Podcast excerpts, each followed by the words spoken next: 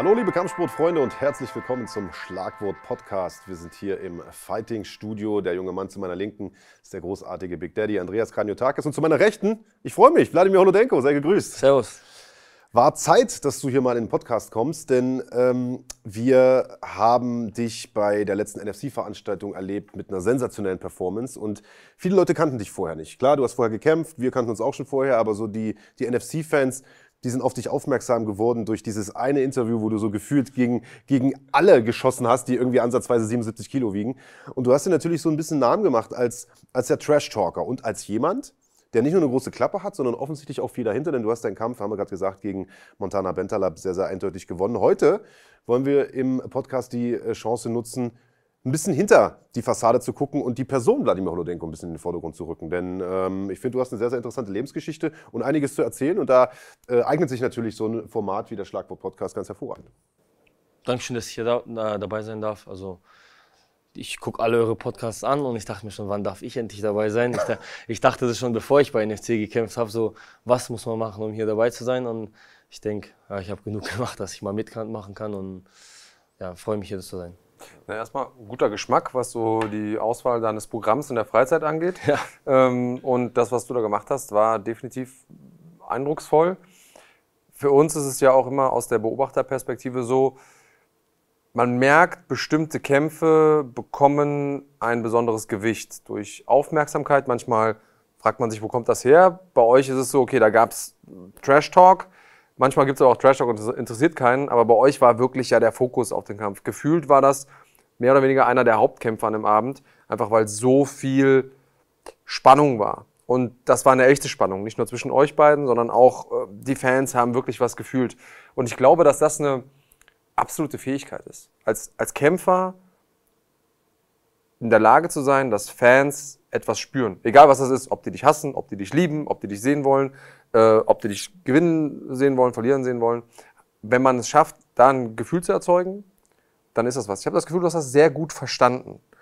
Ist das ein bisschen auch Berechnung oder bist du einfach du?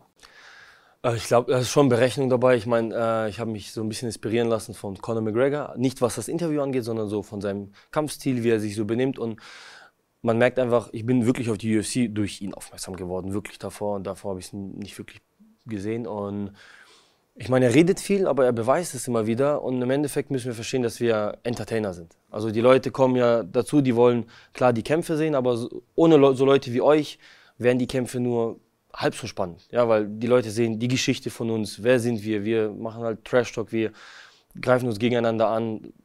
Keine Ahnung, also deswegen zeigen wir so ein bisschen die Story und hat halt geklappt. Und ich merke, wenn du dann ein bisschen was redest, ein bisschen provozierst, ein bisschen, wie Marc das sagt, die Fallhöhe hochsetzt, dann wollen die Leute das auch sehen. Ja? Weil wer redet, der, der fällt vielleicht oder gewinnt und ich habe viel zu verlieren, ich habe viel zu gewinnen in dem Moment und die Leute wollen das sehen. Ja, wenn ich hier ganz normal reinkomme und sage, ja, Andreas, du bist krasser Kämpfer, soll der Bessere gewinnen.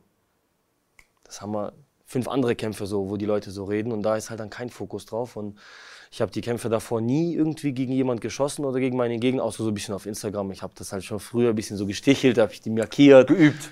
Ja, genau. Ich habe dann immer geguckt, oh, haben die meine Story gesehen? Ja, die haben die gesehen. Dachte, ja, der ist eingebrochen. So, der guckt mir meine Stories an. Ähm, ja, und für mich ist halt, es ist halt, wie ich schon gesagt habe, kein Druck, sondern mehr so Motivation. Und ich merke, ich laufe da durch die Extrameile, ich mache extra mehr Training und weil du willst nicht verlieren, weil du, die Fallhöhe wäre dann halt da und du kriegst übel den Shitstorm ab und auf den habe ich eigentlich gar keine Lust. Ja. Es ist interessant, dass du das sagst. Also Andreas hat es gerade gesagt und nicht nur gefühlt war das einer der Hauptkämpfe, sondern auch was die Zahlen anging. Also wenn man im Vorfeld mal äh, geschaut hat, welche Interviews hatten gute Abrufe, wo war der meiste Fokus drauf, auch auf den sozialen Medien, äh, das war, äh, also da war euer Kampf einer der die das meiste Interesse generiert haben für diese Veranstaltung. Natürlich aufgrund des Trash Talks im Vorfeld ganz klar. Und äh, wenn man sich den Kampf dann selbst aber angeschaut hat, dann hat man gemerkt, dass du, wir haben uns, uns gerade die Szene im Vorfeld nochmal angeguckt, vielleicht spielen wir es jetzt auch gleich nochmal ein. Man hat gemerkt, dass du sehr, sehr entspannt wirktest, als du da reingekommen bist. Ich, ich würde sogar fast sagen, da hat man eine Vorfreude in deinem Gesicht erkannt, weil es gibt ja viele, die sich so diesen eigenen Druck aufbauen, die Trash talken, die, die, die Action machen, weil sie eben verstanden haben, es ist auch Entertainment, die dann aber, wenn es drauf ankommt, unter diesem Druck vielleicht nicht zerbrechen, aber so ein bisschen erstarren. Das Gefühl hatte ich bei dir irgendwie nicht. Du bist sehr, sehr gelassen da reingekommen. Ja, es halt, ähm, ich habe ja schon ein bisschen Erfahrung im Amateurbereich, ich habe auch Kickboxen gekämpft, wissen ja schon ein paar. Ähm, da fällt die Nervosität ein bisschen. Und man muss halt damit irgendwie umgehen können, dass man sagt, hey, ähm, ich lasse nicht so viel Druck auf mich sein, weil im Endeffekt ist es so, wie es ist. Du kannst dann vielleicht, wenn du verlierst, dann verlierst du halt, kannst es eh nicht ändern. Aber du gibst halt dein Bestes. Und bevor ich da jetzt übel mit so Nervosität und Druck reingehe und mir noch mehr selber Druck mache, ich mach, ich habe Spaß dabei. Ich glaube, bei der, so einer Szene habe ich es gesehen, da laufe ich lachend in den Cage rein. Ich gucke Kamera an, ich gucke den Gegner an und ich denke mir so, ey, echt nicht, Showtime, die, die ganze Halle guckt auf mich und dieser Moment, ja, ich liebe Kamera, ich liebe die Leute, ich, ich liebe diese Aufmerksamkeit, weil dafür trainieren wir, dafür machen wir die ganze harte Arbeit und ja, ich fühle mich da halt sehr wohl. Ich sage halt immer, es kann Düsseldorf sein, es kann Bonn sein, es kann München sein, aber es ist mein Wohnzimmer und der Gegner ist in meinem Wohnzimmer. Das heißt, es läuft so, wie ich das will und ich gebe alles dafür. Also ich sage meinen Coach mir, hey, ich gebe alles. Ja, ich werde nicht irgendwie rausgehen, ohne nicht alles versucht zu haben. Du hast mich schon in ein paar tiefen Submissions gesehen, angenockt gesehen, aber ich gebe, also muss mich schon töten oder raustragen. Ja, also sonst akzeptiere ich das nicht. Ich glaube, die Einstellung an sich äh, hilft dir von der Intensität einfach. Und trotzdem hast du ja eben gesagt, boah, ich hätte keinen Bock, dann in dem Moment zu verlieren, auf die Schnauze kriegen, glaube ich, hast du gesagt. Ähm, und dann den Shitstorm hinterher, weil wenn man den Hafen weit aufreißt, muss man abliefern.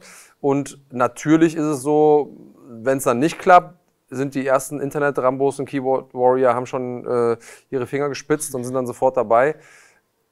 Ich glaube, die Gefahr ist, in dem Moment, wenn man in den Cage läuft oder wenn die erste Ringglocke ertönt, darüber eben nicht nachzudenken. Verstehst du, wie ich meine? Nicht danach nachzudenken, oh Scheiße, was wäre, wenn ich jetzt verliere?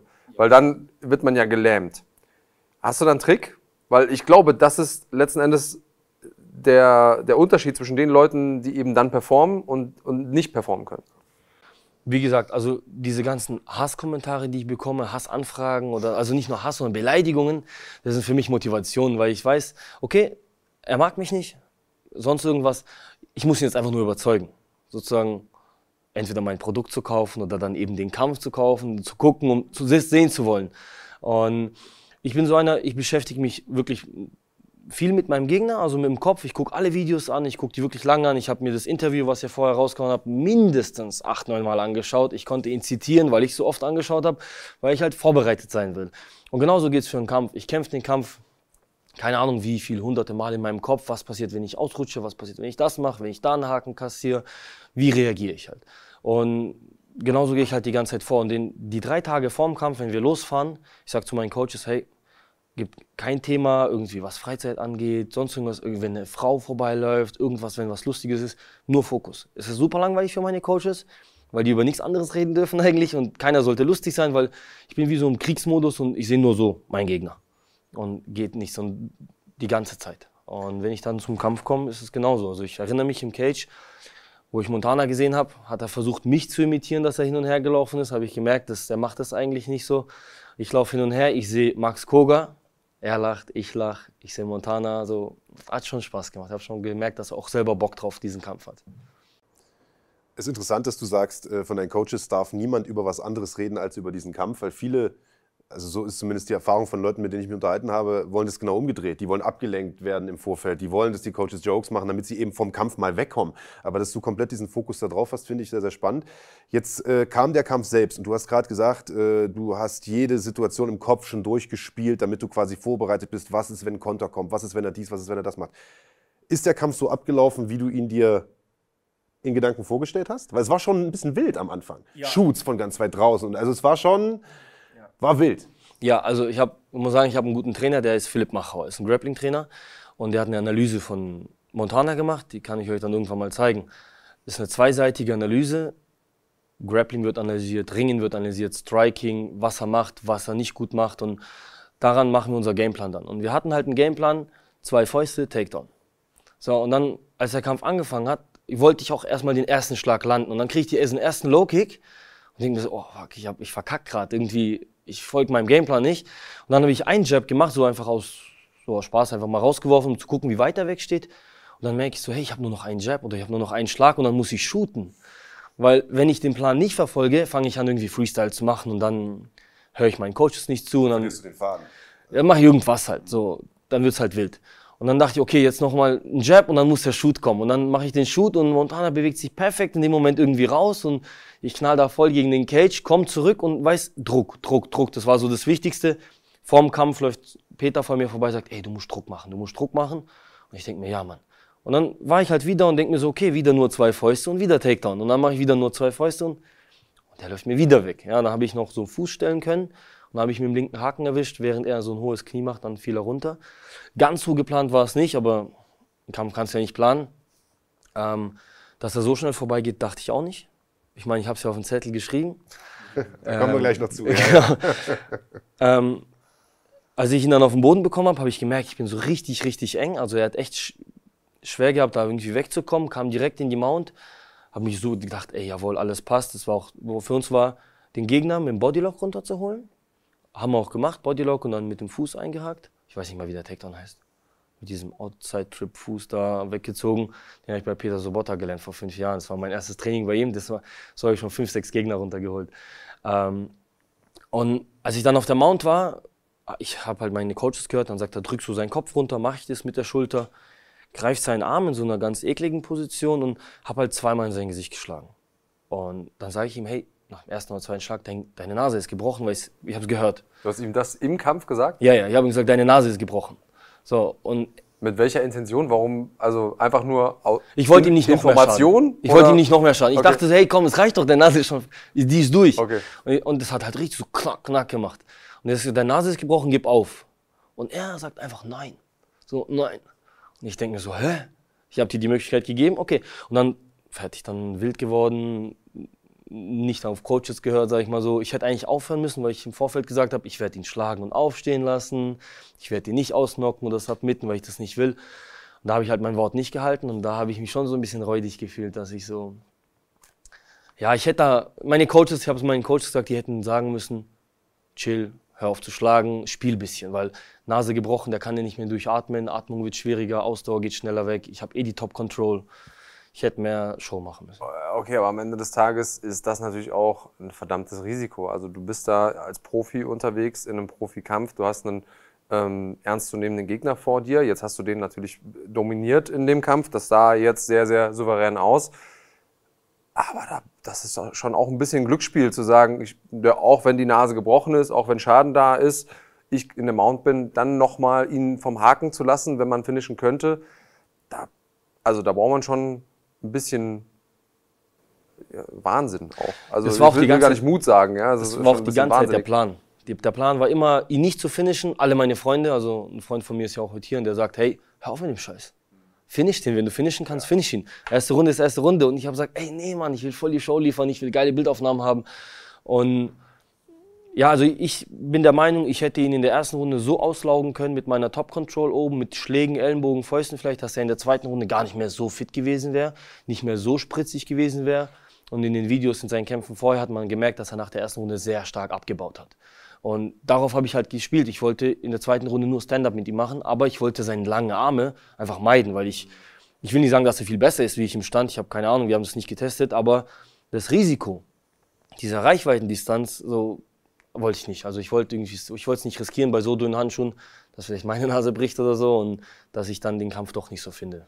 Ja, und unterm Strich sage ich mal, was gibt's denn unterhaltsameres oder beeindruckenderes als ein schnelles Finish? Und dann auch noch so eins, äh, du hast es gerade gesagt, die Nase war schon nach dem zweiten Schlag gebrochen, wir haben nicht mitgezählt, aber es waren am Ende acht, neun Treffer. 18. Hat's, äh, 18. Ja, 18. Wir haben sie 18 gezählt. Treffer, du hast es ja so gezählt, dann haben wir's. Warst du erstaunt, dass der Ref da nicht eher dazwischen gegangen ist? Weil das war ja schon im Prinzip so eine Kruzifix-mäßige Position. Er konnte sich nicht wirklich verteidigen, das Gesicht. Und es waren ungedeckte Schläge auf die Nase. Es sah am Anfang gar nicht so brutal aus. Die Schläge sahen kurz aus aus unserer Perspektive. Aus der anderen Perspektive hat man gesehen, was das für Bomben waren. Und ich sag mal, als Montana dann hochkam, er hat gewackelt, das waren alles Volltreffer, 18 Stück. Hätte man da nicht eher abbrechen müssen? Also, ich weiß es nicht. Ich meine, der Ref hat es gesehen. Vielleicht aufgrund von dieser ganzen Aufmerksamkeit von unserem Kampf bietet man dem Kampf dann eben ein bisschen mehr Zeit, ihn laufen zu lassen, ihn nicht direkt abzubrechen, damit man diese Entscheidung nicht bekommt, hey, wurde zu früh abgebrochen, dann wird wieder über Rematch geredet. Deswegen denke ich, vielleicht hat, also Gerd Richt hat alles richtig gemacht. Vielleicht hat es für ihn nicht gut ausgesehen. Ich meine, wie ich habe geguckt, nach dem zehnten Schlag es hat, war Montana weg, also er war K.O., weil seine Hand hing, er war regungslos. Dann hätte man natürlich abbrechen können, so nach dem 12., 13., aber ich meine, die zwei, drei Schläge mehr. Ähm, Machen den Braten nicht fett. Ja, also ich meine, hätte er noch eine Minute, noch eine Minute laufen lassen, dann wäre es schlimm, aber ich meine, ist halt das Risiko. Ja, dass man ich will noch einmal, einmal ganz kurz zwei Schritte zurückgehen, einfach weil es mich interessiert. Du hast eben gesagt, ähm, diese Hasskommentare, die ich bekomme und Privatnachrichten, wo Leute dich beleidigen und so, ähm, die motivieren dich und du siehst das so ein bisschen als Herausforderung, ich will die überzeugen von mir. Ähm, erste Frage ist, hast du mal ein paar Highlights von so Hasskommentaren, die du äh, jetzt vielleicht auch direkt aus dem, aus dem Kopf weißt? Was haben dir denn Leute so geschrieben? ähm, dass ich danach nicht mehr laufen kann, weil Montanas Machetenschienbeine mich komplett zerstören werden. Ähm, Beleidigungen, darf man das sagen? Du darfst sagen, was du willst. so, so, wir dich ab, kommen nach Frankfurt. Also, also querbeet. Also sogar am Tag habe ich dir gesagt, wo ich da hingefahren bin, einfach so trocken. Mhm. So. Ohne nichts. Okay. Zwei Tage vorher Fahren. Gut, damit ist ja auch eigentlich alles gesagt. Ja. Also ich habe ihn verstanden, ich habe es akzeptiert. Ob er das immer noch denkt, weiß ich nicht. Schade finde ich, dass nach dem Kampf halt nichts mehr kam. Das wäre jetzt meine Frage gewesen. Hat dir irgendjemand danach geschrieben, oh nee, ich habe mal drüber nachgedacht, deine Mutter ist doch eine ehrenwerte Frau oder so? Aber äh, nee, ich glaube nicht. Nee, okay. ähm, manche Anfragen sind sogar verschwunden. Ah, also so zurück, zurückgezogen mäßig, ja. Okay. Sei ihnen gegönnt. Ich denke, die werden wieder schreiben. Und im Endeffekt ist doch cool. Die, googeln, die folgen mir nicht, also äh, suchen die nach meinem Namen, gucken sich das alles an, interessieren sich. Ist doch gut. Einer mehr, der zuschaut. Warst du überrascht, ist vielleicht das falsche Wort, aber ja doch, ich sag's mal, warst du überrascht, dass der Kampf dann doch so schnell vorbeigeht, dass es so eine dominante Performance ist? Ja. Äh, also hätte ich nicht gedacht. Ich war, mein, war glücklich, ich wusste nicht mal, wie viel Zeit vergangen ist. Ich konnte es gar nicht einschätzen, ob die Runde jetzt vier Minuten war oder schon eine Minute. Ähm, ja, war auf jeden Fall überrascht. War nicht geplant, dass es so schnell geht. Und jetzt bist du ja einen relativ interessanten Weg gegangen. Denn Du trainierst jetzt im MMA Spirit. Ich habe jetzt mein erstes Sparringstraining dort absolviert. Ähm, ich wollte eigentlich schon im Januar dahin. Ich habe Ali Nasir live gesehen bei euch im Dezember. Und dann habe ich ihm halt auch geschrieben und so. Und er hat gesagt, ja, ich check was ab. Und dann hat sich halt Montana eingemischt. Dann habe ich gesagt, du, wird nichts. Aber sehr respektvoller Mensch. Also Ali vor allem trotz diesem ganzen Trash-Talk, nie hat er was gefragt, nie hat er was Blödes gesagt. Er sagt, ey Jungs, macht euer Ding, ihr seid beide coole Jungs und sehr cool. Und jetzt war ich, ja, letzte Woche, Mittwoch, war ich im MMA Spirit habe mein erstes Sparring dort gemacht. Wie war das? Gut, genau. Das wäre jetzt auch ähm, meine Frage gewesen. Deswegen, Wie hat man dich da empfangen? Ähm, ich hatte mal eigentlich mit offenen Armen empfangen, alles coole Leute. Ähm, gleich mal vorab, Montana war nicht da. Ich weiß nicht, wo er war, keine Ahnung. Aber andere Leute waren da, die waren alle sehr cool. Keiner war irgendwie böse auf mich. Ich habe irgendwie einen Spruch gedrückt, alle haben gelacht, mir die Hand gegeben. Ich habe mit ein paar Jungs trainiert. Keiner hat übertrieben, grundlos oder so. Sportsmänner einfach. Also vom Gym her, von Nils, alle Jungs, die da waren, kann ich nur empfehlen. Und für mich, ich bin da extra hin, weil ich sage, ich brauche solche Jungs. Da sind viele starke Jungs und davon habe ich nicht allzu viele in meinem Gym und ein bisschen andere Sparingspartner einfach. Wie sieht denn generell dein Training aus? Also wir haben vor dem Podcast schon so ein bisschen gesprochen. Du reist auch gerne. Ähm, was sind so beliebte Reiseziele für dich zum äh, Training?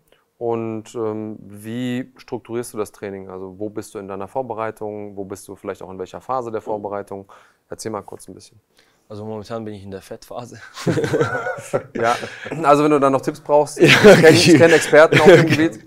Ja, ja nee, also bin ich, ich seit 30 Jahren. Ja, ähm, ja, also ich bin jetzt nach dem Kampf umgezogen, hatte lange keine Küche, konnte halt nicht kochen, habe da ein bisschen zugelegt, ja, habe jetzt. Was gab es da so im Hause Holodenko immer? Alles querbeet. Alles, was schnell geht und alles, was auf vier Rädern liefert. Jetzt zum Beispiel, meine Freundin kocht sehr gut jeden Tag und also Respekt, das, was sie macht, kann ich nur empfehlen. Kommt vorbei. Also sie, ja, sie ich meine, ich, ich, arbeite im Gym, sie bringt es mir sogar vorbei mittags, dass ich da was essen kann und so, dass ich auf meine Ernährung achte.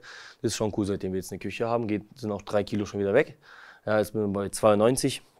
Deswegen passt schon. Aber was die Reiseziele angeht, ich habe meine ersten drei Vorbereitungen für die Profi, fürs Profikämpfen, Profilager bei Planet Eater gemacht, bei Peter Sobotta, weil ich der Meinung bin, dass ich so mit der schlechteste Grappler in Deutschland bin oder auch voll im Ringer.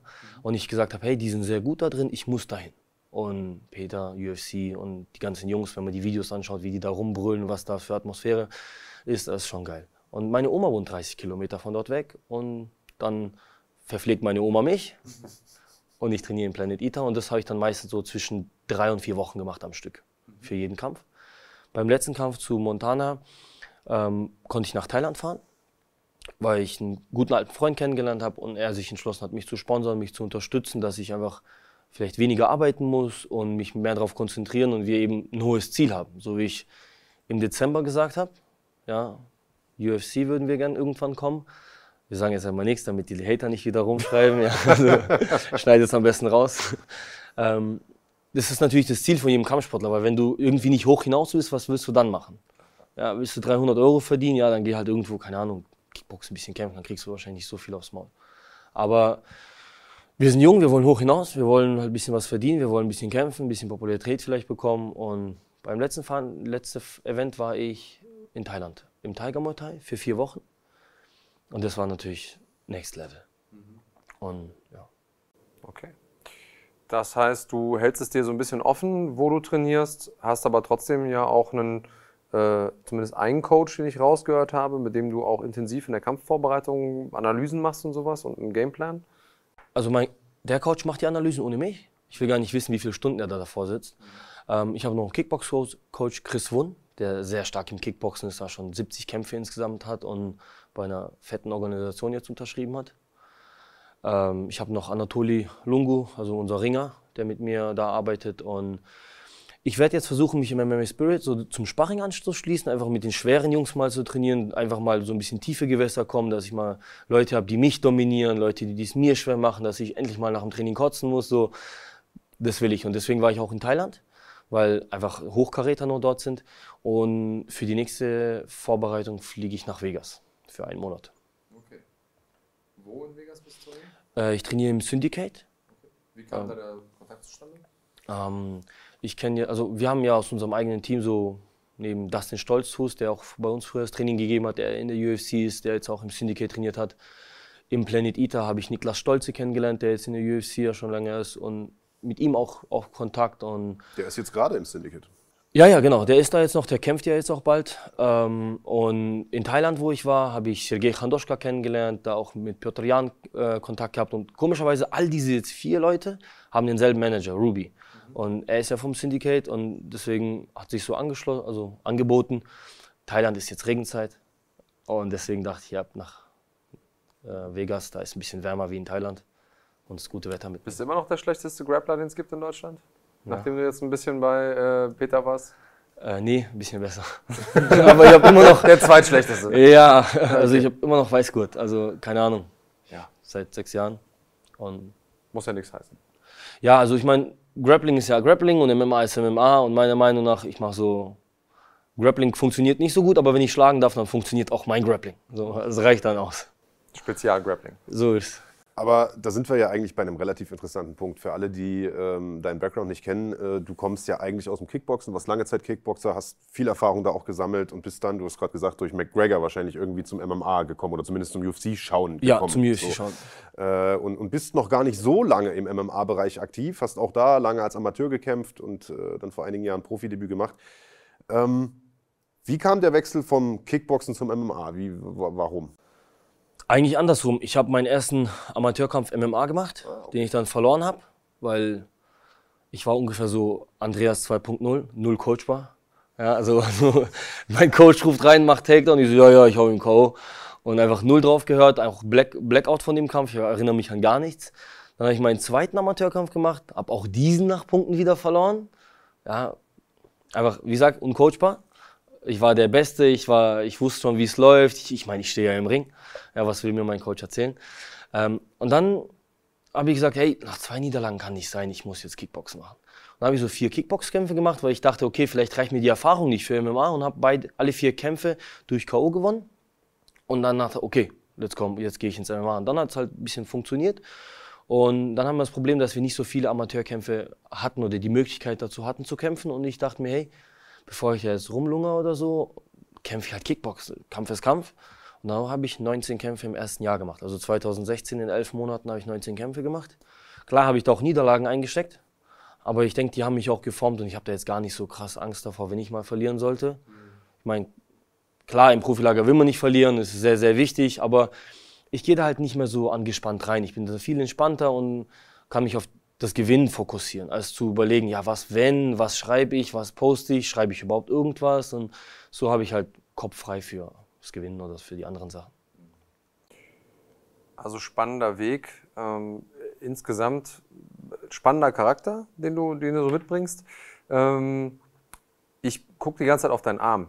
Auf deinem Arm sind nämlich, äh, weiß nicht, ob man das aus der äh, Perspektive sieht, so ein paar äh, Soldaten ja. äh, drauf. Das ist natürlich ein etwas äh, unpopuläres Thema jetzt gerade sowieso, weil es äh, eben auch durch den Konflikt in der Ukraine ähm, ja, medial gerade sehr, sehr präsent ist. Äh, kannst du eine Geschichte dazu zu, äh, erzählen? Also warum hat, hat man Soldaten auf seinem Arm tätowiert? die sind Kämpfer, ich bin Kämpfer, die schießen, ich schlage. Nee, also ähm, der Arm erinnert mich eigentlich so an meine Herkunft ein bisschen. Mein Vater ist ja Ukrainer, meine Mama ist Russin. Äh, geboren bin ich in Kasachstan. Ich habe eine Militärfamilie gehabt, also mein Vater war beim Militär, mein Onkel ist immer noch beim Militär in Russland. Ähm, mein Opa war Militäroffizier, dessen Vater und so ging es halt weiter. Also alle haben im, auch im Zweiten Weltkrieg gekämpft zu der Zeit. Ähm, und einfach so zu Ehren von denen und dass ich einfach nicht vergesse, wo ich herkomme. Und die sind Kämpfer, ich bin Kämpfer. Ich fand das irgendwie cool. Und ja. Wie nimmt man bei dir in der Familie diesen Konflikt wahr? Weil du bist ja auch in, äh, in Düsseldorf eingelaufen mit einer sozusagen Doppelfahne, also mit halb Russland, halb Ukraine. Und wenn du sagst, Mama und Vater sozusagen kommen aus beiden Nationen, jetzt dieser Konflikt, wie, wie wird das in der Familie, wie wird das wahrgenommen? Ja, also mein Vater ist ja schon länger verstorben, seit 2012. Und ja, in meiner Familie, wir reden eigentlich nicht so viel drüber. Ich jeder hat so seine Meinung, aber ich möchte nicht halt viel darüber reden mit meiner Familie oder weil so gibt diesen für den, diesen für die. Ich meine, Krieg ist immer schlecht, ja, dafür ist keiner. Meine Oma lebt noch in Ukraine, mein Onkel, meine Cousinen leben alle noch dort. Der Bruder von meinem Vater ist in der russischen Armee und sozusagen seine Mama ist in Ukraine. Also das ist ganz verzwickt, ja. Und ich wollte einfach nur ein bisschen Solidarität damit zeigen. Ich meine, mein Name Wladimir ist russisch, Holodenko ist ukrainisch und ja, einfach nur zeigen, dass, ey, das sind wie zwei Brüder. Ja, deswegen, ja, wir versuchen das Thema ein bisschen zu vermeiden und hoffen, dass da sich alles bald klärt, regelt und aufhört. Das hoffen wir natürlich alle. Ich, kann mir diese Zerrissenheit gar nicht so richtig vorstellen. Ähm, insgesamt ist es natürlich so, dass wir alle uns wünschen, dass da Friede einkehrt und möglichst wenig Leid passiert. Ähm, wie ist denn generell der Umgang mit dir jetzt in dieser Situation? Hast du irgendeine Veränderung gemerkt? Es gibt zum Beispiel äh, Promotions, die sagen, wir nehmen keine russischen Kämpfer äh, mit in den Kader oder ähm, gibt es sonst irgendwelche Anfeindungen oder wirst du viel mehr gefragt? Mensch, wie ist das denn für dich, wie, jetzt, wie ich dich jetzt gerade gefragt habe? Hat sich für dich was ergeben im Alltag daraus? Also ich habe ich hab Glück bei der Promotion. Da, wo ich bin, die nehmen Russen. Oder solche, solche wie mich. Ähm, ja. Nee, also eigentlich Negatives habe ich noch nichts erlebt. Eigentlich, da hat noch keiner was gesagt. Ich meine, ich habe damit nichts zu tun, ich kann nichts dafür, ja. Ich habe die da nicht hingeschickt, ich kämpfe da nicht. Ähm, ich bin klar auch dagegen. Aber trotzdem, ich habe so ein Rushguard, da steht Rusher drauf, trotzdem ziehe ich es an und trotzdem trainiere ich das. Und wenn sich halt jemand irgendwie angegriffen fühlt, dann tut es mir halt leid, weil vor drei Monaten hat sich keiner angegriffen gefühlt und so ein bisschen wenn der halt so dünne Haut hat, was soll ich machen? Also ich habe zum Glück noch nichts gehört. Ich habe von so Vorfällen von anderen gehört, Auto zerkratzt, Reifen abgestochen, beleidigt, sonst irgendwas. Ich habe das Glück, in meiner Stadt sind alle cool zu mir, ähm, da sagt keiner was. Ähm, ich lasse jetzt nicht auf die große Glocke hängen oder so, dass ich hier Russe bin. Ich verstecke es aber auch nicht. Und aber ich bist hoffe, du denn Russe? So. Oder bist du Ukrainer? Oder bist du beides? Beides. Okay. So, 50-50. Ja. Also ist ja für mich, eine Frage, wie man sich fühlt, ja. Ja, ist alles eins. Die reden ähnliche Sprachen, haben dieselbe Kultur oder eine ähnliche Kultur, ähnliches Essen, deswegen, hey. Ja, ich glaube eh, dass pauschal Leute auszuschließen von einer Veranstaltung, weil sie beispielsweise aus Russland kommen, persönlich halte ich davon überhaupt gar nichts. Ich weiß, dass das in einigen Organisationen so ist. Ich weiß, dass das auch in einigen Sportarten generell so gehandhabt wird und so weiter, dass man unter der Fahne nicht einlaufen darf und so weiter. Das mit der Fahne, das verstehe ich vielleicht sogar noch ein Stück weit, aber jemanden einfach nur aufgrund der Herkunft da auszuschließen, finde ich persönlich sinnfrei. Was anderes ist, wenn derjenige sich hinstellt und sagt, äh, jawohl, Putin erobert die Ukraine, dann würde ich den auch nicht kämpfen lassen. Aber ich meine, du sitzt hier und sagst, Mensch, das ist ein Brüdervolk, ich will, dass der Krieg da bald vorbei ist. Warum soll man dich nicht kämpfen lassen? Also fände ich persönlich, du kannst ja nichts dafür, wo du herkommst. So. Und das genau. ist, äh, äh, deswegen finde ich das ganz gut, dass das NFC da auf der einen Seite liberal ist, andere Organisationen auch. Sagen, PFL beispielsweise kämpfen ja auch äh, Leute aus Russland in der UFC äh, kämpfen welche aus Russland. Also äh, ich finde, man muss da schon, man muss da schon äh, differenzieren, oder nicht? Naja, für mich ist es nochmal ein Unterschied, ob äh, Einzelathleten aus Russland irgendwo kämpfen oder ob jemand zum Beispiel Nationalmannschaft in der Nationalmannschaft ist und ob man dann eine Nationalmannschaft einlädt, ist nochmal ein anderes Thema. Ich sage nicht pauschal, okay, darf man nicht machen, aber darüber würde ich nochmal anders nachdenken. Einzelne Athleten ähm, auszuschließen sehe ich jetzt gerade nicht, insofern sie sich nicht irgendwie politisch so positionieren, wo man sagt, ah, das ist aber jetzt problematisch. Ähm, ja, das mit deinem Vater ist natürlich wahrscheinlich auch ein äh, ziemlicher Rückschlag gewesen. Ja. Ähm, wie lange ist das her? Was hast du gesagt? Neuneinhalb Jahre jetzt. Mhm. Da war ich 17. Okay. Da ist mein Vater verstorben und war ja nicht leicht. So als 17-Jähriger. Habe noch einen Zwillingsbruder, der auch 17 ist. Und Eineig oder? Wir sehen nicht gleich aus. Also dann zwei. zwei genau. Ähm, ja, der ist halt so ein bisschen impulsiver, der ist so ein bisschen ab und zu Sorgenkind. Ja, so, der hat es halt viel mehr aufgenommen und ich habe mich dann in der Situation gemerkt, hey, Mama weint, mein Bruder weint, muss ein bisschen stark sein, darf nicht weinen, wenn keiner da ist schon, aber so, ja, ich wollte jetzt halt nicht irgendwie so schwach rüberkommen und habe versucht, so stark wie möglich auch für alle zu bleiben und da hat mir auf jeden Fall der Sport halt sehr geholfen, dass ich, das war der einzigste Moment, wenn ich Sparring zum Beispiel gemacht habe, wo ich an nichts anderes gedacht habe, also diese kleine Welt und mein, mein Partner vor mir, dass ich mit ihm kämpfe. Und es war halt, ja, hat mir gut geholfen, der Kampfsport, das zu verarbeiten. Also du hast einen Bruder und er ist ja. das Sorgenkind, nicht du. Habe ich richtig Genau, das habe ich mir auch gedacht. das dachte ich auch, da ist noch einer noch schlimmer. Okay. Ja, da ist noch einer noch schlimmer, ja. ja. Ähm, aber nee, jetzt mittlerweile, klar, hat sich alles gelegt, ist ja schon sie sind ja beide 27, stehen auf, auf festen Füßen oder wie sagt man. Ähm, ja, der hat auch zwei Kämpfe gemacht damals im Kickboxen und hat sich so ein bisschen ausprobiert.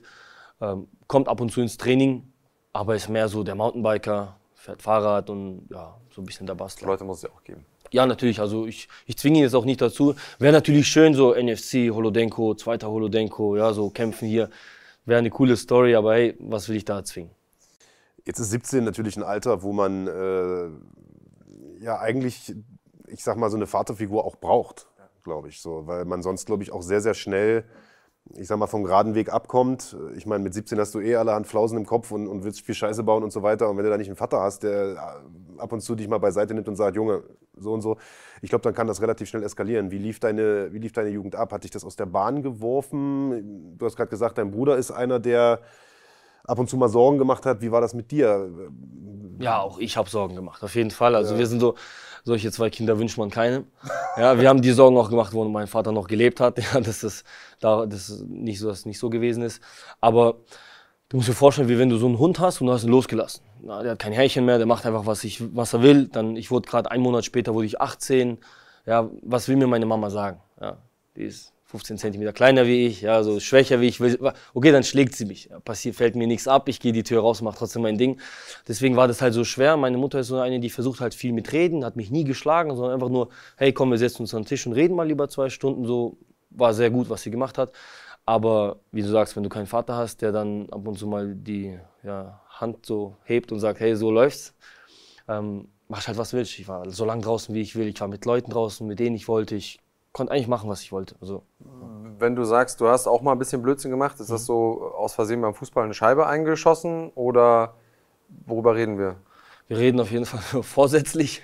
Okay. Also ich weiß nicht, warum wir Vorsätzlich die Scheiben eingeschossen beim Fußball, oder? Nee, das nicht, das ah. nicht. Aber wir haben im Dorf Brunnen verstopft, wo dann einfach eine Kellerwohnung eingelaufen ist. Mhm. So unwissentlich. Also wir wollten ja nicht die Kellerwohnung fluten, sondern wir wollten einfach den Brunnen ein bisschen fluten und die Straße nass machen. Keine Ahnung warum.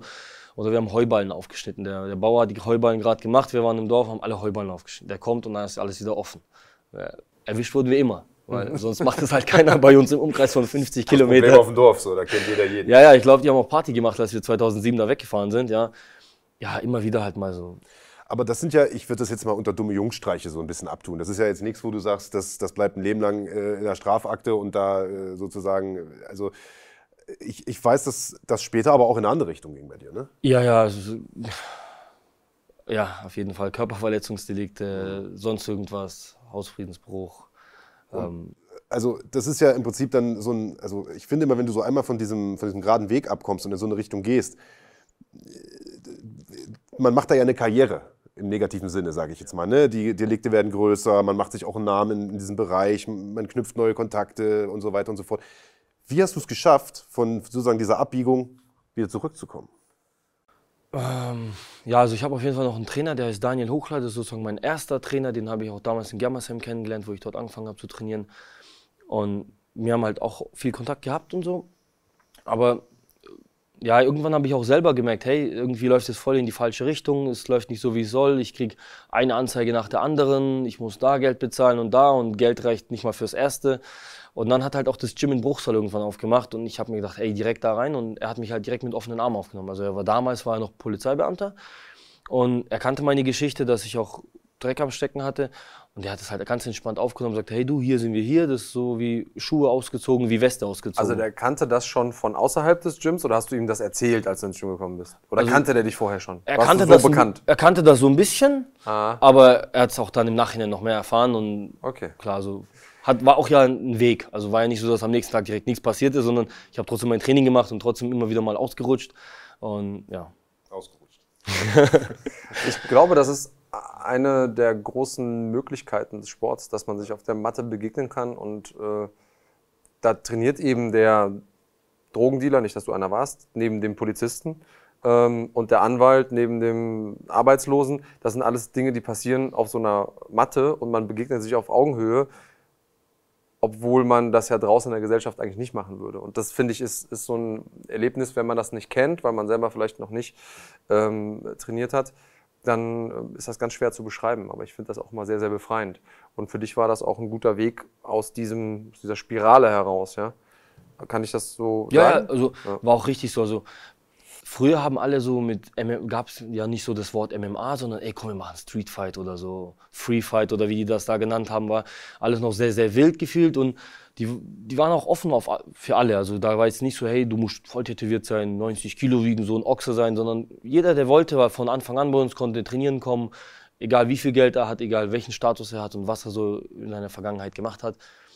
Also wir hatten im Gym, wie du sagst, Polizeiwärter, der den anderen erst vor einem halben Jahr noch eingesperrt hat.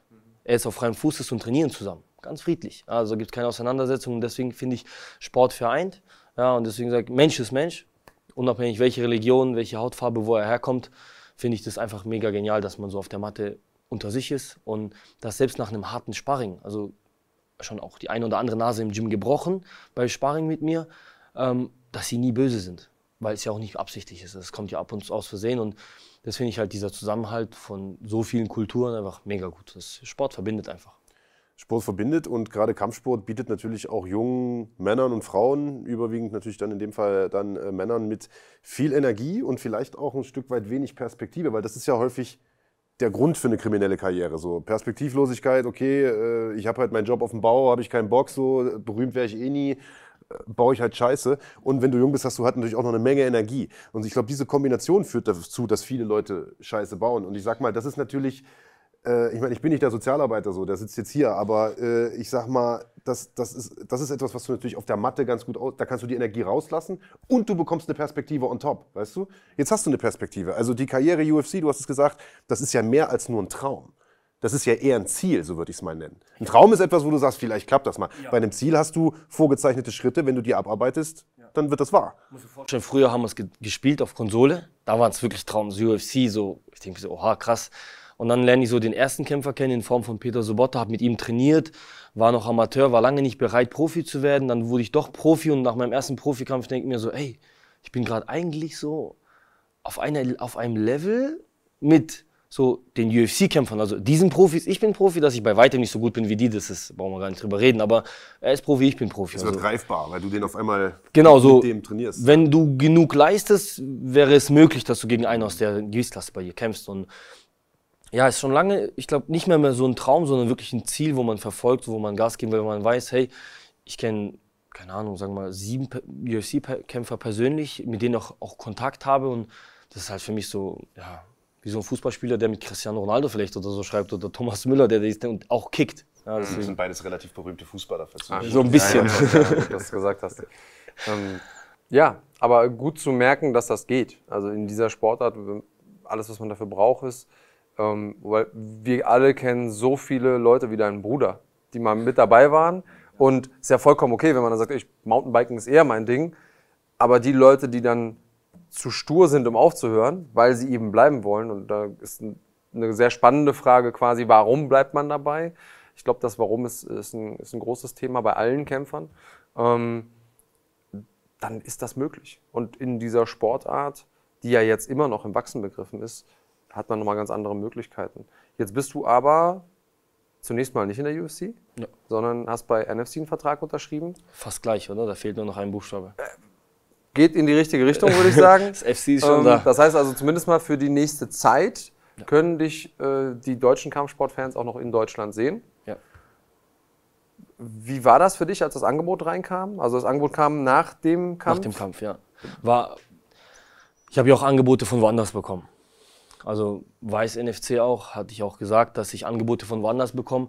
Aber mir war es wichtig, dass ich meine Fanbase oder die Leute, die mich supporten wollen, die mich gerne sehen wollen, in Deutschland mache. Weil im Endeffekt, wenn du dann in der UFC kämpfst, kämpfst du auch irgendwo für Deutschland, weil ich alles, was ich bekommen habe, habe ich aus Deutschland bekommen oder in Deutschland hier auch gelernt, auch von den Trainern. Und deswegen repräsentiert man dann auch irgendwo das Land.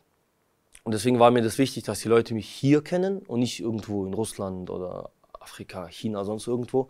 Ähm, deswegen, ich war sehr glücklich, sehr froh. Also, wo ich das Angebot bekommen habe, dachte ich mir so, ey, kann gar nicht sein. Wie viel Kämpfe? Und ich so, okay, wie lange? Zwei Jahre? Ich so, ja, ich meine, ich habe erst 4-0. Ähm, bevor ich die sechs Kämpfe hier bei euch nicht gewinne, brauche ich über andere Sachen gar nicht nachdenken.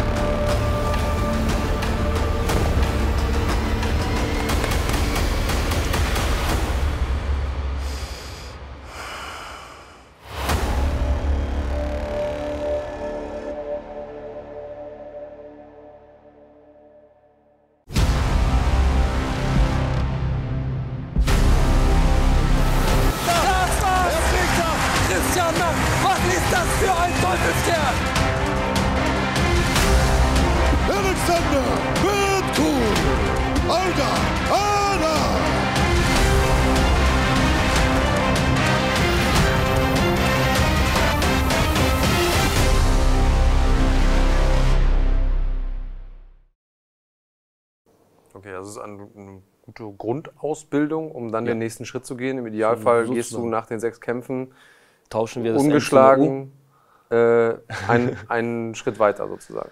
Ja, also ich, ich brenne jetzt auch nicht danach, irgendwie im Ausland zu kämpfen, weil ich, ich fühle mich sehr wohl bei NFC. Ich fühle mich sehr wohl auch bei euch, wenn ich jetzt mit euch rede oder die Interviews, die Arbeit, die ihr macht. Und ich meine, wenn wir nach zweiten, dritten Kampf direkt ins Ausland gehen, dann wird Deutschland MMA nie wachsen. Ja, so wie Max Koga gesagt hat, er ist auch so das Aushängeschild für Deutschland oder dann Christian Eckerlin in dem Fall, die dann auch bei NFC, also Max Koga jetzt unterschrieben hat bei NFC, ist Jackpot für Deutschland. Also die Leute wollen ihn sehen, die Leute sehen dadurch auch zehn andere Kämpfer, finden vielleicht den einen oder anderen Kämpfer noch interessant, ja. Und so wächst die ganze Community dann. Jetzt ist natürlich die Frage, wie geht es weiter? Alle Leute haben natürlich Bock auf bestimmte Kämpfe, auf bestimmte Paarungen. Äh, du hast ein Debüt nach Maß hingelegt. Äh, dementsprechend wird natürlich die Messlatte auch direkt relativ hochgelegt. Also alle Leute erwarten jetzt natürlich auch einen Big Fight. Äh, ich glaube, das ist der Anspruch, den du an dich selbst auch hast. Ich weiß, dass du einer bist, der da auch eine Menge Gehirnschmalz reinsetzt? Ist das ein Gegner, der zu mir passt? Äh, ist das einer, der ein Kampf, der gut vermarktbar ist? Also du willst nicht irgendwen kämpfen, sondern äh, schon gute Leute.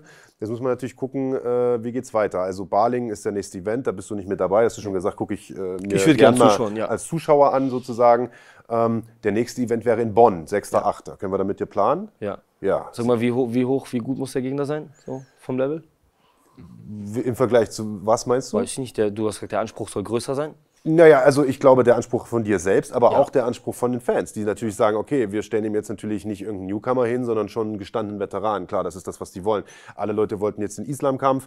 Muss man gucken, ob, äh, ob der zustande kommt. Islam selbst hat gesagt, er hat gar nicht so großes Interesse daran. Aber es gibt ja auch noch eine Menge andere Möglichkeiten. Ich weiß zum Beispiel, dass derjenige, gegen den du einen Kampf gemacht hast, vor deinem NFC-Debüt, der Litauer, der relativ spät eingesprungen ist, der ungeschlagen äh, damals nach Riesa, in Riesa war das, ja. äh, hingekommen ist. Modellathlet, durchtrainierter junger Kerl. Und ihr habt euch da einen guten Kampf geliefert, äh, der am Ende äh, in Unentschieden gewertet wurde. Ich weiß, der Typ war super unzufrieden. Äh, du warst auch nicht so richtig zufrieden damit, ehrlich gesagt. Der hat jetzt einen Vertrag unterschrieben mit einem Manager, der sehr, sehr eng zum Beispiel mit NFC zusammenarbeitet. Der Junge kämpft jetzt äh, bei Inferno in mhm. Österreich. Wäre das vielleicht eine Option, Rückkampf gegen den zu machen? Was? Los geht's. Aber das Problem ist, in Riesa war, war, war kein Käfig, war ein Ring. Ja. Und er hat mich halt öfters zu Boden holen können, weil er vielleicht besser ringt wie ich.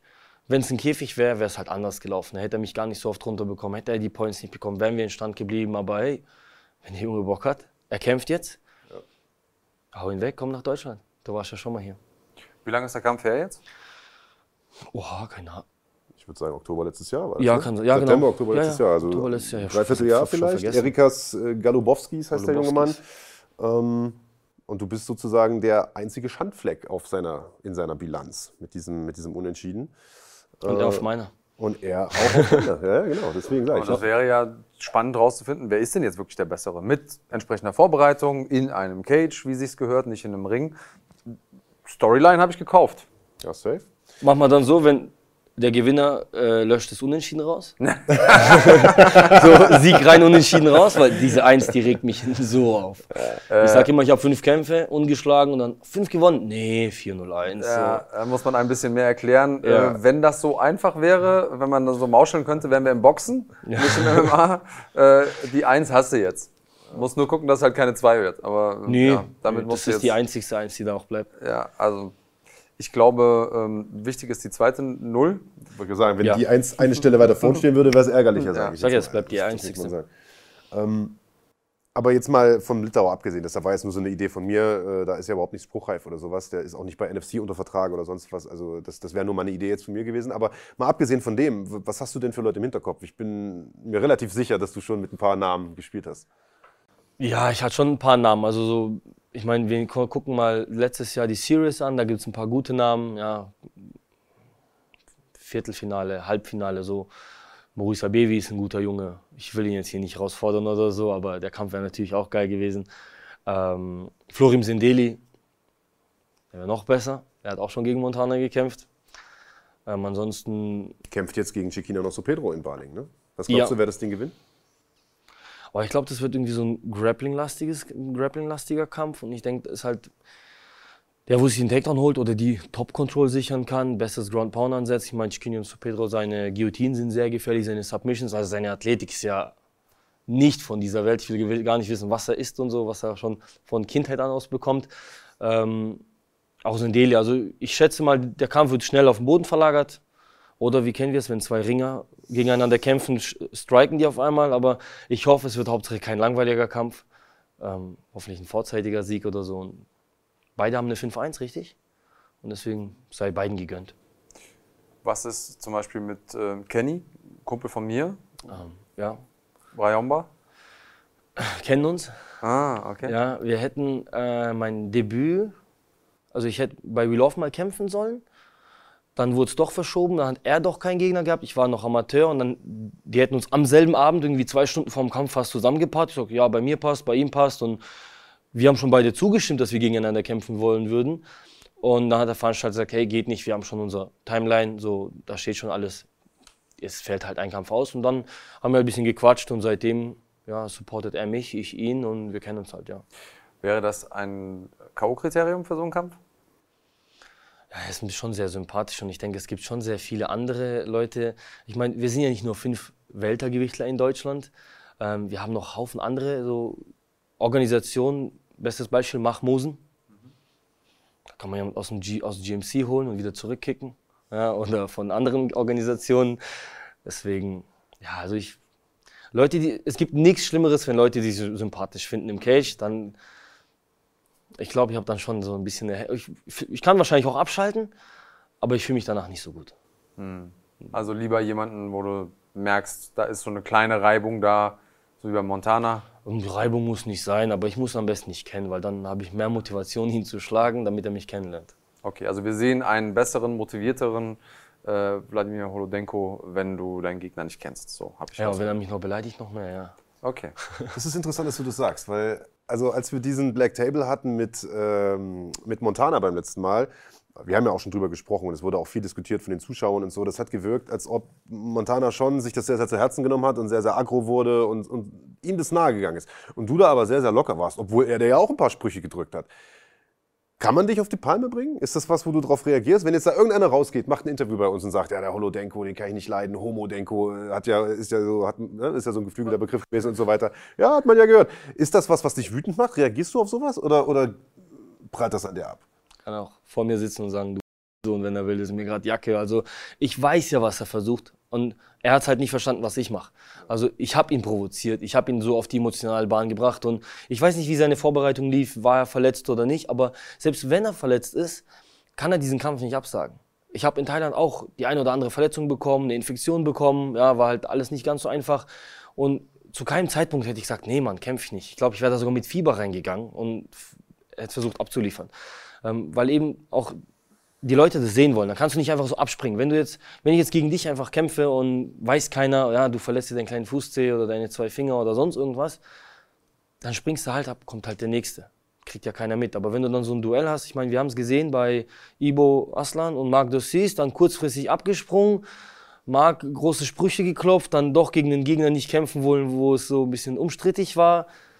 Ist wie Heavy Petting ohne Happy End, ja. Macht so, keinen Spaß. ja, also wenn du, du trainierst doch, also ich meine, wenn ihr mir jetzt sagt, hey, eine Woche vorher Montana ist raus, wir geben dir einen anderen, ja komm. Ich war nicht unnötig in Thailand, Gewicht gemacht, viel Geld ausgegeben. Dann mache ich den halt jetzt und dann den nächsten halt dann. Also, was soll man machen? Aber ich glaube nicht, dass ich einen Kampf absagen würde, nur, ja, vor allem nicht bei sowas. Also, wie bei Marc Tussis würde ich jetzt nicht machen. Im Gegenteil, du hast dir sehr, sehr häufig haben deine Gegner ja abgesagt und du hast die Kämpfe trotzdem gemacht. Ist das was, was du jetzt, sagen wir mal, wo du ja doch noch mal auf einer Stufe höher kämpfst und, und auch perspektivisch, ich meine, die Gegner werden ja nicht leichter, etwas, das du beibehalten wirst, dass du sagst, okay, wenn jetzt einer kurzfristig abspringt, nehme ich halt den nächsten oder, oder willst du da ein bisschen strategischer rangehen und sagen, ich, dann sage ich den Kampf lieber ab und warte? Ja, dann brauche ich für die sechs Kämpfe sechs Jahre. dann bin ich schon Rentner und dann war es das mit mein, meinen Zielen. Ja, deswegen, nee, also das, was kommt, nehmen wir. Ist halt so du, viele Leute sehen dich, du investier, ihr investiert Zeit mit Interviews, mit Promoten von den Kämpfern, dass die Leute uns kennenlernen. Ähm, meine eigene Vorbereitung und der eigene Anspruch an mich, nee, also ich, ich nehme das schon an. Also klar, wir wollen logisch bleiben, ja, wenn ihr, wenn ich jetzt hier mein nächster Kampf in Bonn ist und ihr haut mir da irgendwie so ein 20-0er mit zehnmal Sambo-Weltmeister und Ex-UFC und normal wiegt er 100, kämpft jetzt bei 77, dann sage ich so auch, oh, wenn ihr das Doppelte zahlt, ja, aber ansonsten nein. Ja, also, ja. Hm. Okay, also muss schon irgendwie realistisch sein, äh, beziehungsweise ein, ein sinnvolles Matchup. Aber insofern bist du dann auch cool mit kurzfristigen Gegnern. Er kocht auch nur mit Wasser. Ja. Also ich hatte den Spruch früher nie verstanden. Mhm. So, ja, der kocht mit Wasser, aber der ist stärker. Mhm. Aber jetzt, ey, der kocht auch nur mit Wasser, der macht auch nur seine Vorbereitung. Ja, ich würde würd annehmen. Okay, wir haben schon gehört, im Grappling gibt es noch so die eine oder andere Baustelle. Schon besser geworden, immer noch ja. Weißgurt, aber äh, gibt noch die eine oder andere ja. Baustelle. Ähm, hast du rein vom Handwerklichen noch irgendwelche Sachen, wo du sagst, und wir werden uns ja jetzt über die nächsten zwei Jahre häufiger sehen, deswegen finde ich es gut, wenn wir hier einmal einhaken und dann mal gucken, ob wir mal wieder nachhaken können. Ähm, vom Handwerklichen irgendwelche Bereiche, wo du sagst, Mensch, da will ich mich gerne als nächstes verbessern. Das will ich vielleicht auch in meinem nächsten Kampf zeigen, dass ich mich da verbessert habe oder sowas. Oder lässt du das alles auf dich zukommen? Also, nächster Kampf, was ich zeigen will, einfach mal ein bisschen Fäuste schwingen. Hm. Fünf Kämpfe irgendwie gegen alle auf dem Boden, ja, manchmal nicht meine Absicht, manchmal meine Absicht, weil wir einen Gameplan haben. Aber ich würde einfach mal gerne auch mal striken. Einfach mal zeigen, was da möglich ist. Und hätte ich ja gerne mit Montana gemacht, aber der Plan, Plan ist Plan. Und deswegen, wenn ihr mir einen Striker oder so vorgebt, ey, gerne. Ich würde ich würd sogar mit ihm hier sitzen und sagen, hey, der Erste, der Takedown macht, gibt Gage ab. Ja, lass das einen guten Striker sein. Mach mal halt ein MMA-Kickbox-Match draus. Ich, ich unterschreibe das Ding dann sogar und ich mache keine Takedown, selbst wenn er mich anlocken würde. Ja? Also versuchen wir es irgendwie zu retten auf dem Cage. Spannend. Es ist auch spannend. Wir wollten ja eh nochmal auf diese Zettelgeschichte eingehen. Also erstmal danke, dass du den Spaß da auch mitgemacht hast. Es ist ja auf deinem Mist auch gewachsen eigentlich. Das war ja deine Ansage. Äh, ich schreibe sozusagen für alle, die nicht wissen, worum es geht. Äh, Vladimir hat in einem, in einem Interview mit einem anderen Kollegen äh, gesagt, ich werde Marc Bergmann im Vorfeld den Gameplan aufschreiben oder verraten. Und er kann das dann während der, oder ich kann das dann quasi während der Übertragung sagen und gucken, ob es eins zu eins passt. Und wir haben gesagt, okay, das nehmen wir dich beim Wort, haben das aufgeschrieben mit Siegel. Ihr habt das Video vielleicht gesehen. Ähm, und das hat schon so gepasst. Also zumindest die ersten paar Steps haben gepasst. Bis auf das, was du vorhin gesagt hast, das Aufstehen und so weiter. Aber gut, das kann sicherlich jeder nachvollziehen, dass du den Sack zumachst, wenn du die Chance dazu hast. Das hat schon gepasst. Ist das was, was, was wir in Zukunft häufiger erwarten können, solche kleinen Mätzchen? Oder? Oh, nee. Also, wenn es den Leuten Spaß macht und, also mir macht es auf jeden Fall Spaß und ja, machen wir immer. das wollte ich hören. Ja, das wollte ich hören. Weil, weißt du, wenn ich da was reinschreibe und dann irgendwie nicht das mache und ihr das im Podcast öffnet, ich, meine einzige Sorge war, dass ihr das während des Kampfes aufmacht und das irgendwie interviewt, also moderiert und die Leute das sagen und irgendwie das rauskommt, dann dachte ich, oh, bitte, mach das irgendwie nach dem Kampf oder aber so. so viel Vertrauen hast du jetzt zu uns. Ja, ja, das habt ihr mir auch gesagt, war auch ja. gut, aber mal, ich schreibe einen Zettel, keiner weiß, was drin steht, aber spätestens morgen wisst ihr es. Und dann muss ich mein Wort so versuchen zu halten. Ich meine, nicht alles passt, aber hätte ich den Kampf nicht, gefin nicht gefinisht in der ersten Runde, dann hätte man zweiten Runde auf jeden Fall Stand-up im Piotrian-Style gemacht, auf jeden Fall. Also da trainiere ich schon den Nacken und die Schulter, dass die Hände immer weit oben bleiben. ja, ich bin äh, sehr gespannt, wie so die nächsten zwei Jahre in deiner Karriere sein werden. Ich freue mich, äh, dass wir quasi hautnah mit dabei sind. Ich finde es auch cool, weil du so spannende Twists mit reinbringst und sagen, hey, wenn ich einen guten Striker habe, mache ich auch so eine Seitenvereinbarung nochmal mit dem. ähm, Gentleman's Agreement. Ja, das, das, sind ja so Sachen, das sind ja so Mätzchen, ja auf die sich nicht jeder einlassen würde. Es gibt auch nicht viele Leute, die sich darüber ärgern, dass sie dann nicht nochmal aufgestanden sind und den Gegner nicht gefinisht haben. Das ist einfach was Besonderes, will ich mal so sagen. Die meisten Leute sind einfach froh, wenn sie gewonnen haben äh, und das Ding abhaken können. Ähm, das zeigt mir aber, dass du mit einer unglaublichen Leidenschaft dabei bist. Und das ist, äh, glaube ich, auch was, was wir brauchen. Ja, ich fühle mich da natürlich sehr wohl. Und ich meine, ich habe ja gesagt, ich gehe da mit einem Lachen rein. Ich, ich bin endlich froh, diesen Weightcut hinter mir zu haben, diese Diät hinter mir zu haben ich weiß, hey, nur noch dieser einer Kampf hier, maximal 15 Minuten, ich wieder essen, wieder fett werden, so ein bisschen, bisschen wieder leben. Ja? Und mir macht es einfach nur Spaß, deswegen habe ich auch Bock drauf. Ähm, ich habe keinen Druck. Druck haben andere, die gegen mich kämpfen. Ich habe Motivation. Und die Motivation, jeden Tag selber besser zu werden, immer bessere Shows abzuliefern, mehr Leute dazu bringen, Fighting zu schauen, mehr Leute dazu bringen, die Hallen voller bei NFC zu machen. Und im Endeffekt gewinnt jeder. Ich, die Organisation, Fighting, Zuschauer und wir bringen den Sport weiter. Das ist so. Bevor wir dich gehen lassen, äh, muss ich unbedingt noch nach einem Namen fragen, sonst werden die uns hier in den Kommentarspalten äh, kreuzigen. äh, das Thema Islam Dulatov, ist das für dich abgehakt jetzt oder, oder schwelt da noch was? Gibt es irgendwelchen Social Media Kontakt? Wie, wie ist da der Stand der Dinge? Also Kontakt Social Media mäßig nach dem Kampf hat er mir nochmal geschrieben, komm vor Tür. Ähm, ich weiß nicht, wie viel Uhr. Ich hab, ja, ich habe es am nächsten Tag gesehen. So. Ähm, dann habe ich ihm halt geschrieben, hey, bist schon interessant. Weil ich werde seinen Namen nicht mehr in den Mund nehmen, okay? Ich hoffe, dass ich auch kein Clickbait draus macht oder so, wie er das meint. Ich meine, er redet ja selber Klartext. Wer von uns beiden redet mehr über den anderen? Und eindeutig er. Ich habe meinen Kampf gewonnen. Da muss man ehrlicherweise aber auch dazu sagen, dass wir ihn darauf natürlich ansprechen, weil wir natürlich auch wissen, dass das für uns funktioniert. Achso, du meinst im Ring? Ja. Ich meine, es sind Interviews. Ja, also das ist sagst, okay, so wie du jetzt. Ja, ja. fragen ihn ja auch. Ja, ja. Ne? Also, Im so Ring. Gehen wir mal vom Käfig aus. Ich habe meinen Kampf gewonnen. Ich habe gesagt, keine Ahnung, wer in der 77er Klasse Bock hat. Let's go. Ich habe ich hab niemanden herausgefordert, weil ich dachte, hey, komm, erstmal sacken lassen, mal gucken, wie es bei den anderen läuft. Was macht er nach dem Kampf? Ich war ja noch da. Das Erste, was er macht, oh, da gibt es so einen uninteressanten Modengo, den will ich auf jeden Fall nicht. Ja? Und dann schreibt er mir, komm vor Tür. Ja, was willst du? Also entweder du willst den Sport voranbringen oder du willst ein bisschen zeigen, dass du irgendwie Hinterwäldler bist oder was. Dass du mich auf der Straße schlagen willst mit 200 Leuten, anderen Leuten. Ja, da, da bin ich auch stark. Ja, deswegen, ich meine, ihr bietet uns die Bühne. Entweder er ist einfach ruhig ja, und reagiert nicht wie so ein kleines Mädchen auf jedes Kommentar. Also ich meine, er kämpft nur, also du kämpfst nur Fallobst, dass man da so cholerisch drauf reagiert, ja, was sich im Dezember geschrieben hat. Das ist schon krass. Also ich hätte es ja nie erwartet. Ich habe da auch Spaß reingeschrieben und fertig. Und entweder er kommt damit klar, er schließt ab, oder er sagt irgendwann, hey, ja, wir kämpfen. Und wir beerdigen das ganze Ding, geben uns dann auch die Hand. Ob wir uns die Hand geben, weiß ich nicht, ob er will oder nicht, oder ich nicht will. Das sehen wir dann nach dem Kampf, wie es verläuft. Aber ey, dann wissen die Leute, wer, wer recht hat, wer besser ist und, und fertig. Aber also ganz abgehakt klingt das aber ja, nicht. Erst sagst du es abgehakt, jetzt, jetzt habe ich da so ein paar Zwischentöne rausgehört. Ich renne da nicht hinterher. Ja. Okay. gibt viele andere spannende Fights. Ich will ihn nicht irgendwie als Sprungbrett benutzen. Das verstehen da ein bisschen, ein bisschen falsch, ja. Ich denke, mit meiner Art und Weise, wie ich drauf bin und wie ich mich gebe, so, so bin ich auch, ähm, bin ich auch spannend so für andere Leute. Dauert zum Beispiel länger, okay, gar kein Thema. Aber es kommt so, wie es kommen muss. Und ich denke, ich bin kein langweiliger Kämpfer.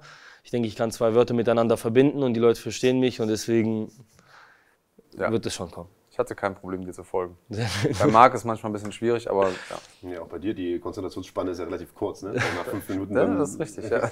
macht der Affe im Kopf Salto. äh, ja, hast du noch was? Du, ich fand das äh, einen großartigen ersten Aufschlag. Ich habe das Gefühl, wir haben noch gut was äh, im, im Petto für, für zukünftige Gespräche. Ich freue mich auch, wenn du, wenn du wiederkommst. Das war jetzt heute der erste, der erste Aufschlag ähm, hier beim Schlagwort Podcast. Hat mir echt Spaß gemacht, mich mit dir zu unterhalten. Das Einzige, worauf ich mich noch mehr freue als auf unser nächstes Gespräch, ist auf, auf den nächsten Kampf von dir. Da bin ich mal gespannt, was sich Max Merten einfallen lässt, denn der äh, leitet ja auch so ein bisschen jetzt mal die Geschicke als Matchmaker bei NFC. Ähm, da bin ich schon extrem gespannt. Ähm, ja, mal sehen. Bleib fit. Wie viel wiegst du jetzt gerade? 92. 92, ja. Eine Frage habe ich noch. Marc habe ich ja schon länger, glaube ich, überzeugt, gell? dass ich so ein bisschen dummbatzen bin, aber dich auch? Ich sag, wir, ihr habt mal Geschichte gehabt, dass Marc dich die ganze Zeit von Emilio überzeugen muss. Und du die ganze Zeit nicht überzeugt bist von Emilio. Und ich denke mir so, Alter, warum sagt keiner, dass er überzeugt ist von mir? Ja. Ähm, Vor allem nach dem ersten Kampf. Äh, also die Frage, die du stellst, ist, ob ich überzeugt von dir bin? Ja. Als Kämpfer? Ja. Ähm, ich glaube, du bist ein. Also, wie ehrlich willst du es? so rumeiert, dann auf, nein. Auf Skala, straight, straight, er, er, einfach gerade. Er hat eine Frage gestellt. auf einer Skala von 0 bis 10, wie ehrlich willst du es? 11. Ähm, ich, ohne Zensur. Ne, ohne Zensur, okay. Ich, äh, ich will ja mal dann ja auch präzise antworten. Also, ich glaube, du hast ein unglaubliches Potenzial. Ich glaube, dass du mh, mm, sowohl innerhalb als auch außerhalb des Käfigs sogar Starpotenzial hast. Das glaube ich tatsächlich. Ich glaube trotzdem, dass es ein paar Tretminen gibt auf dem Weg. Ähm, denn das, was du da gezeigt hast, äh, auch im Kampf gegen ähm, Montana, ist natürlich, dass du unter bestimmten ähm, Drucksituationen performen kannst. Und das ist was, was ein Superstar braucht. Dass du weißt, wie man Aufmerksamkeit generiert. Das sind, das sind die Pros. Es gibt aber ein paar Abzweigungen in diesem Labyrinth, wenn du die nimmst, dann sehe ich das als gefährlich an. Also dieses, diese Idee von, ah, ich habe mich darüber geärgert, dass ich nicht aufgestanden bin und so, das, die, die Grenze zur Hybris, also zu äh, Überheblichkeit, ist, ist da. Nicht dass, du, nicht, dass du überheblich bist oder so, das, das meine ich nicht, aber wenn du noch zwei, drei Kämpfe gewinnst und das Ganze fühlt sich noch ein bisschen realer an, dann darf nicht passieren, dass du denkst, boah, ich bin der Beste, ich bin der Größte. Das habe ich nicht das Gefühl, dass es jetzt so ist. Aber es gibt irgendwo Abzweigungen auf deinem Weg. Wenn du die nimmst, dann könnte das sich in die Richtung entwickeln. Nimmst du die nicht, bleibst du auf dem Weg, auf dem du jetzt gerade bist, dann bin ich überzeugt. Aber nicht, nicht, ohne, nicht ohne ein kleines Aber oder es gibt ein Restrisiko, muss man sagen. Also ich bin immer vorsichtig bei allen Menschen, die ungeschlagen sind. Das ist so ein, Marc weiß das. Ich hab, finde so die richtige, der richtige Check für mich ist, wenn der wenn die erste bittere Niederlage kommt, nicht irgendeine, wo man sagt, so, ah ja, und da war ich krank oder mein Knie oder, sondern, nee, ich bin ausgenockt worden. Das, ich, das war scheiße. Wie kommt, wie kommt der Person zurück? Dann, dann habe ich so 100% ein Feeling dafür, wer ist das?